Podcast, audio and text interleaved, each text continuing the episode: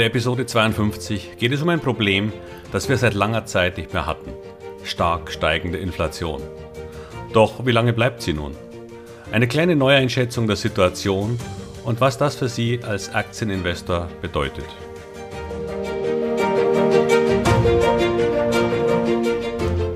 Herzlich willkommen, moin und Servus beim Podcast Aktien verstehen und erfolgreich nutzen. Mein Name ist Wilhelm Scholze. In diesem Podcast erfahren Sie, wie Sie das Instrument Aktie für Ihre Geldanlagen richtig einsetzen und dabei den Großteil der Profis hinter sich lassen können. Wie Sie teure Fehler vermeiden und am Wachstum der innovativsten Firmen der Welt partizipieren. Tipps gibt's viele. Hier geht's ums Know-how. Inflation. Vor gut einem halben Jahr habe ich das Thema Inflation in der Episode 24 schon einmal betrachtet. Damals ging es um die negativen, aber auch positiven Aspekte für manche Assetklassen, die eine Art Inflationsausgleich bzw. Schutz darstellen.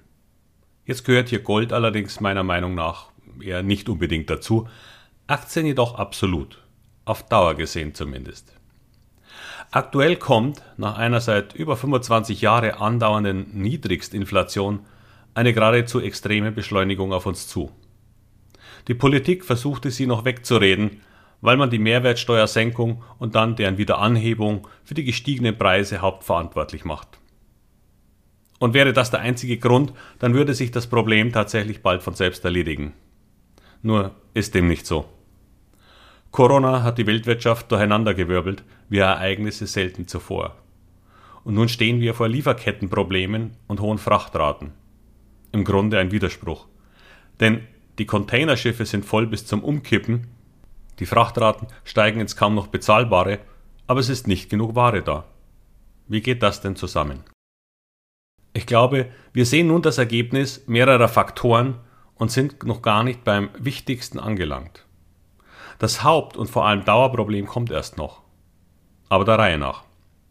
Zuerst hat Corona zu vorübergehenden Schließungen einiger chinesischer Betriebe und Häfen geführt.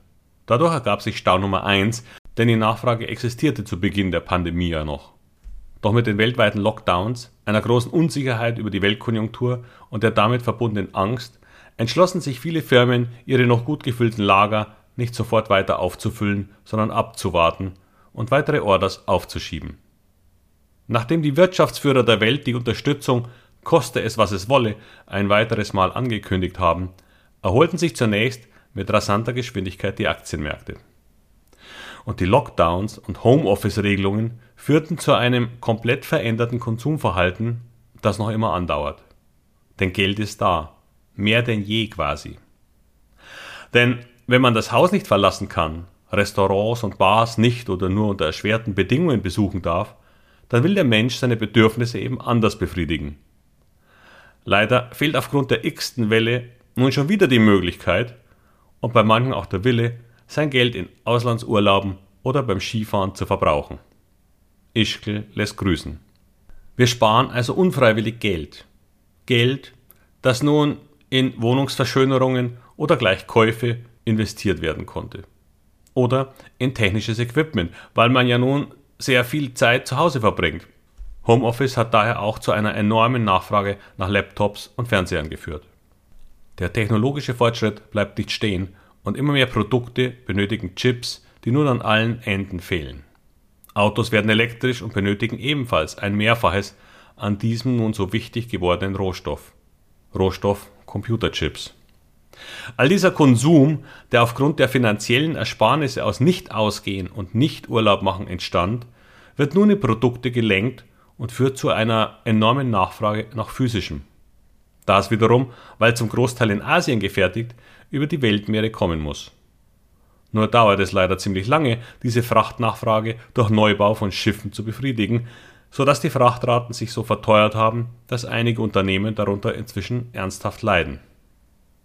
Diese Situation wurde sogar noch verschärft durch die circa einwöchige Blockierung des Suezkanals durch das Containerschiff Ever Given. Für viele hier nur ein interessantes, fast witziges Ereignis. Doch die Auswirkungen waren enorm. Denn der wichtigste Zugangsweg für Waren von Asien nach Europa hielt den Warenverkehr natürlich auf. unwiederbringlich. Es ist wie ein nicht vergebener Tisch im Restaurant im Lockdown. Die Leute kommen nicht in der nächsten Woche und essen zweimal am Abend.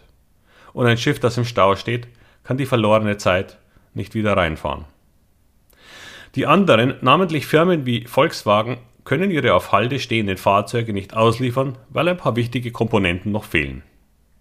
Und damit fallen die Umsätze. Doch die Preise nicht. Im Gegenteil. Hohe Nachfrage, aber wenig Angebot führt in einer Marktwirtschaft fast zwangsläufig zu höheren Preisen. Soweit der Status quo. Nur jetzt kommt's. Die Erwartung von Frau Lagarde war immer, dass sich diese Mangelsituation auflöst und dann schnell wieder alles gut wird. Ich bezweifle das inzwischen. Denn die immer teurer werdenden Immobilienpreise und in Folge auch Mieten plus die Verteuerungen fast aller Produkte des täglichen Bedarfs wird nun eine Inflationsspirale nach oben in Gang setzen. Die Löhne werden steigen, weil die Gewerkschaften und Arbeitnehmer jetzt auch ein Stück vom teureren Kuchen werden abhaben wollen. Das muss sogar sein, denn das Leben wird sonst langsam schwer bezahlbar. So richtig werden wir das im nächsten Jahr erst merken, wenn auch Urlaub wieder ins Spiel kommt. Die letzten beiden Jahre waren ja in dieser Hinsicht für viele eher sparsam angelegt. Doch der Drang ist sicher da, nur das Geld dann vielleicht nicht mehr. Wir werden aus meiner Sicht in Deutschland auf mehrere Jahre hinaus erhöhte Lohnkosten bekommen, was einer der wichtigsten Inflationsfaktoren ist. Zudem lehrte uns Corona und die aktuelle Abkapselung Chinas, dass wir viel zu stark globalisiert haben und uns das nun in eine enorme Bredouille bringt. Lufthansa hat gerade gesagt, dass die Frachtflieger der Airline in der Abwicklung in China behindert und nach hinten geschoben werden. Und das ist kein Fehler, sondern chinesisches Kalkül. Speziell die Zulieferer von Apple und Tesla mussten eine Woche ihre Werke schließen, weil die chinesische Regierung dort Strom reduziert hat und zudem wird nun per Order von oben empfohlen, inländische eigene Produkte ausländischen vorzuziehen. Ich bin mir nicht sicher, was das für Unternehmen wie Volkswagen heißt, deren Abhängigkeit vom chinesischen Markt inzwischen exorbitant ist. Und ob die Versorgung mit Bauteilen dann dort auf Dauer noch gut funktioniert. Wir werden nicht darum herumkommen, nicht unwesentliche Teile wichtiger Produkte wieder in Europa bauen zu müssen. Das dauert kostet Geld und wird ebenfalls für weitere Verteuerungen sorgen. Bedenkt man dann noch, dass die Preiserhöhungen für Metalle und andere Rohstoffe aufgrund neuer Elektroautos dauerhaft bleiben, dann stehen uns wohl längere Zeiten erhöhter Inflation bevor. Was machen wir damit?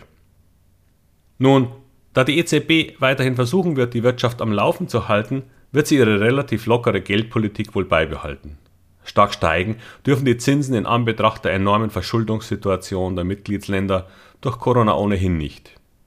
Der gesamte Schuldenberg ist ja nur zu meistern, weil der Staat für Schulden im Moment sogar noch Geld bekommt. Verrückt, aber so.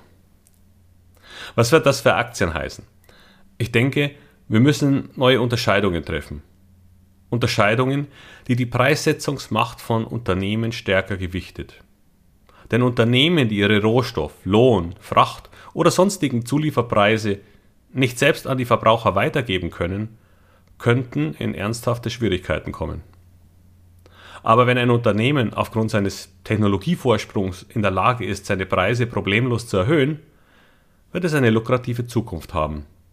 Und für die Aktionäre sollte das dann auch gelten. Es wird also Branchenrotationen geben, aber die gab es schon immer. Und Rotation ist gesund, denn hier gibt es Verlierer, aber eben auch Gewinner. Es entsteht kein genereller Exzess, keine Euphorie im Generellen. Trotzdem warne ich, wie schon eine Weile, vor einigen sehr, sehr teuren Tech-Aktien. Und hier meine ich nicht die ganz großen, sondern die danach, die mit den Erwartungen für das Jahr 2030 bewertet werden. Aber das ist ein anderes Thema. Insgesamt sollte es jedoch weiter eine gute Zeit für Aktien bleiben. Denn was ist die Alternative? Das gute alte Sparkonto leider nicht. Schon gar nicht in Zeiten höherer, länger anhaltender Inflation. Wenn Ihnen diese Episode gefallen hat, die ein wenig anders war, weil sie stärker auf aktuelle Ereignisse bezogen war, dann hinterlassen Sie mir gern eine passende Bewertung oder einen Kommentar. Eigentlich wäre sie als Thema eher etwas für meinen Newsletter gewesen, den ich aber aufgrund meines Kursaufbaus noch weiter etwas vernachlässigen muss. Aber das kommt wieder, versprochen. Und damit wie immer, bleiben Sie gesund und viel Erfolg bei all Ihren Investments. Ihr Wilhelm Scholze.